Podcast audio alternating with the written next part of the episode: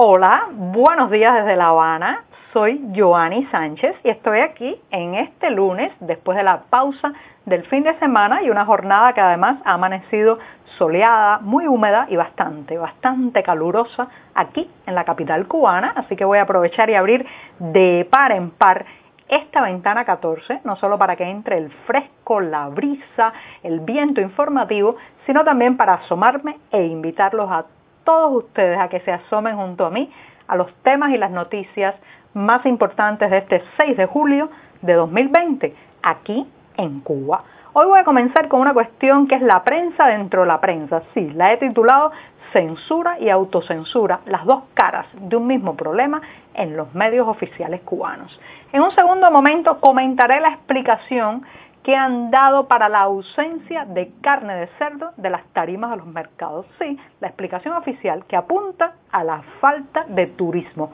como lo escuchan.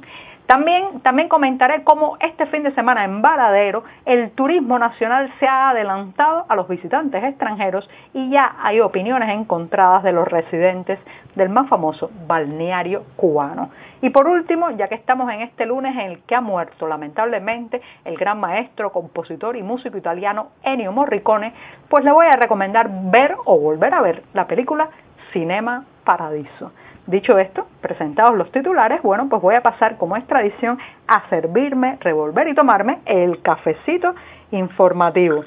Ese que de lunes a viernes, desde diciembre de 2018, comparto junto a ustedes. Sé que algunos no toman café y prefieren un té, una tisana, una infusión, pero a mí me gusta un sorbito de café recién colado, amargo, sin una gota de azúcar, pero siempre, siempre necesario.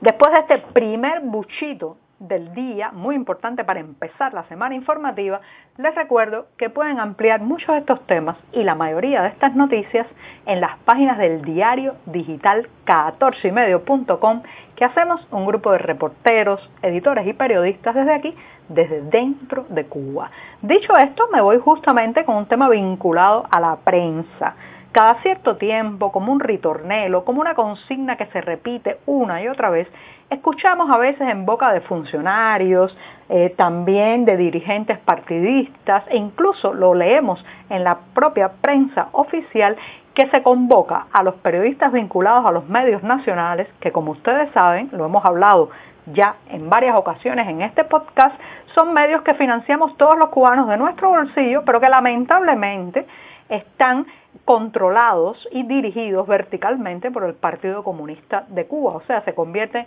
en caja de resonancia de la voz de un partido. Incluso así vemos en esos medios la convocatoria a que los periodistas oficiales no se autocensuren, que aparquen, dejen a un lado la autocensura y bueno, pues aborden temas de la realidad, temas más complicados, temas más sensibles, temas más difíciles que muchas veces están ausentes de las planas de los periódicos nacionales y de los titulares de los noticiarios de la televisión. Reitero, a cada rato aparece esta convocatoria como si la autocensura fuera una decisión festinada y totalmente personal que, que, asumen cada uno de estos reporteros oficiales, cuando en realidad se trata, señoras y señores, de una táctica de sobrevivencia profesional, social y personal. Sí, no es posible asumir la autocensura si previamente no se ha sufrido el castigo, o al menos si no en la propia piel haber visto a algún otro colega periodista sufrir el castigo, la penalización e incluso la expulsión de su profesión por atreverse a contar esa parte de la realidad que normalmente, bueno, pues incomodan al poder, a la Plaza de la Revolución, al régimen cubano. Así que cuando leo estos llamados a eh, atreverse, a no apelar a la autocensura que salen en los propios medios nacionales, no puedo dejar de sorprenderme que eh, tengan que decir eso cuando todo el mundo sabe que el castigo sigue allí. ¿Cuántos no hemos visto a jóvenes reporteros que se atrevieron a contar determinado hecho, a poner por escrito ciertas circunstancias y situaciones de la vida real y bueno, pues el resultado ha sido que no les publican el artículo, que los llaman a contar desde la dirección del medio para lo que se dice en buen cubano, alarle las orejas, o sea, eh, castigarlo, eh,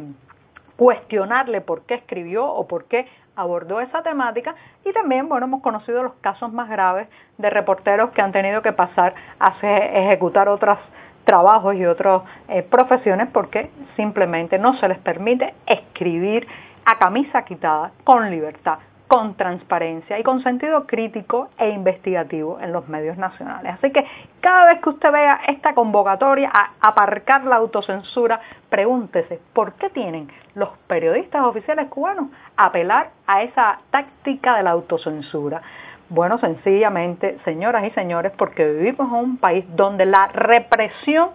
por contar la realidad, la represión ante la información sigue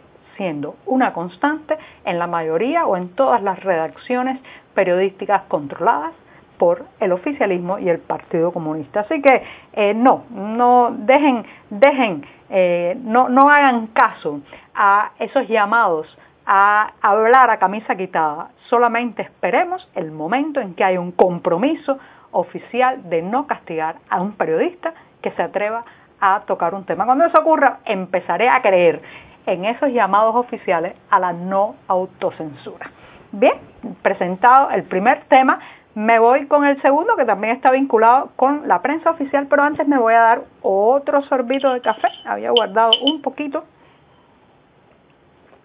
muy necesario, como les dije, los lunes tomar buen café amargo para despertarse informativamente y les cuento que eh, la prensa nacional ha justificado la ausencia de carne de cerdo. Ya saben, hemos comentado en este podcast Ventana 14 que uno de los productos desaparecidos en los últimos meses de las tarimas de los mercados cubanos ha sido justamente este producto básico que es la carne de cerdo. Y claro, hay muchas especulaciones, los precios han subido, parte, buena parte del comercio de la mercancía se ha ido al mercado negro, al mercado informal. Si usted tiene un amigo, ese amigo lo llama por teléfono, le dice que puede ir a su casa a comprar la carne de cerdo y así quizás pueda eh, llevar usted este producto a los platos familiares. Si no, si espera encontrarlo especialmente en la capital cubana, en La Habana, en los mercados, bueno, pues va a usted a sufrir una profunda decepción porque no hay. Y cuando lo encuentre en el mercado informal, tendrá que pagar probablemente cerca de 50 pesos cubanos por una libra, sí, un poco más de 2 dólares por una libra en un país donde, como saben, el salario medio mensual no supera los 50 dólares. Entonces, ¿qué dice la prensa oficial? Bueno, pues la prensa oficial dice que hay una situación económica mundial complicada y que la falta de ingresos provenientes del turismo y otras exportaciones han recortado en más de 50% los suministros de materias primas que se hacen falta para eh, hacer el alimento animal, el llamado pienso que se le da a estos cerdos. Miren ustedes la explicación de que no tenemos carne de cerdo sobre el plato, es que no llegan turistas a la isla pero lo que no dicen o de lo que pasan bastante de largo, muy superficialmente, es que todo esto también es resultado de la imposición de precios topados. Sí, los precios topados o tarifas máximas, tarifas rígidas, eh, que son el beso de la muerte del libre mercado, se han ido imponiendo en este país a lo largo del último año y tocado especialmente a la carne de cerdo. El resultado, los productores no están interesados ya en criar cebar y vender sus cerdos en los mercados donde se les imponen tarifas máximas porque, como se dice en, el argot popular, no da negocio, la cuenta no, no, no da para estos productores tener además ganancias sobre la venta de su mercancía. Y tampoco, tampoco dicen que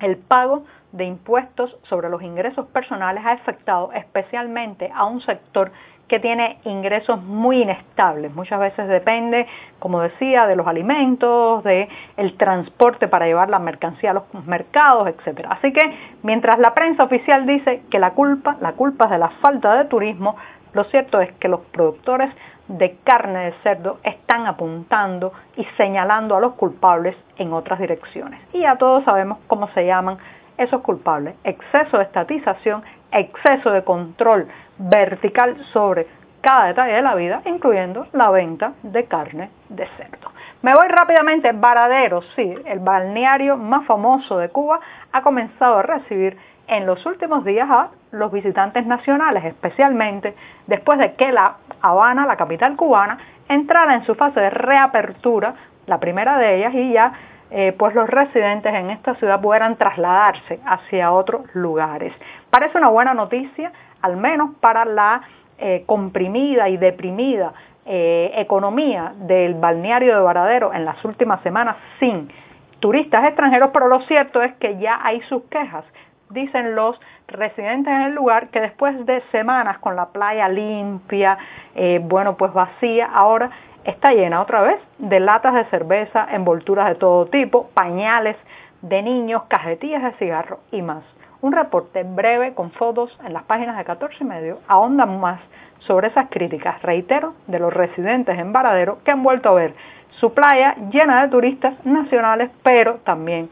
llena de basura. Y me despido con una recomendación. Ya saben, lamentablemente, este lunes falleció el músico italiano Ennio Morricone a los 91 años en una clínica de Roma. Había tenido complicaciones, sufrió una caída, murió y bueno, pues yo creo que es un buen momento, un magnífico momento para volver a ver algunas de las películas a las que puso banda musical, una excelente banda musical, banda sonora y recomiendo especialmente la cinta Cinema Paradiso, que fue un verdadero éxito también en la audiencia cubana, una cita de 1988 que les reitero pueden ver ahora en recordatorio al gran maestro Ennio Morricone que nos ha dicho adiós este lunes. Muchas gracias esta mañana.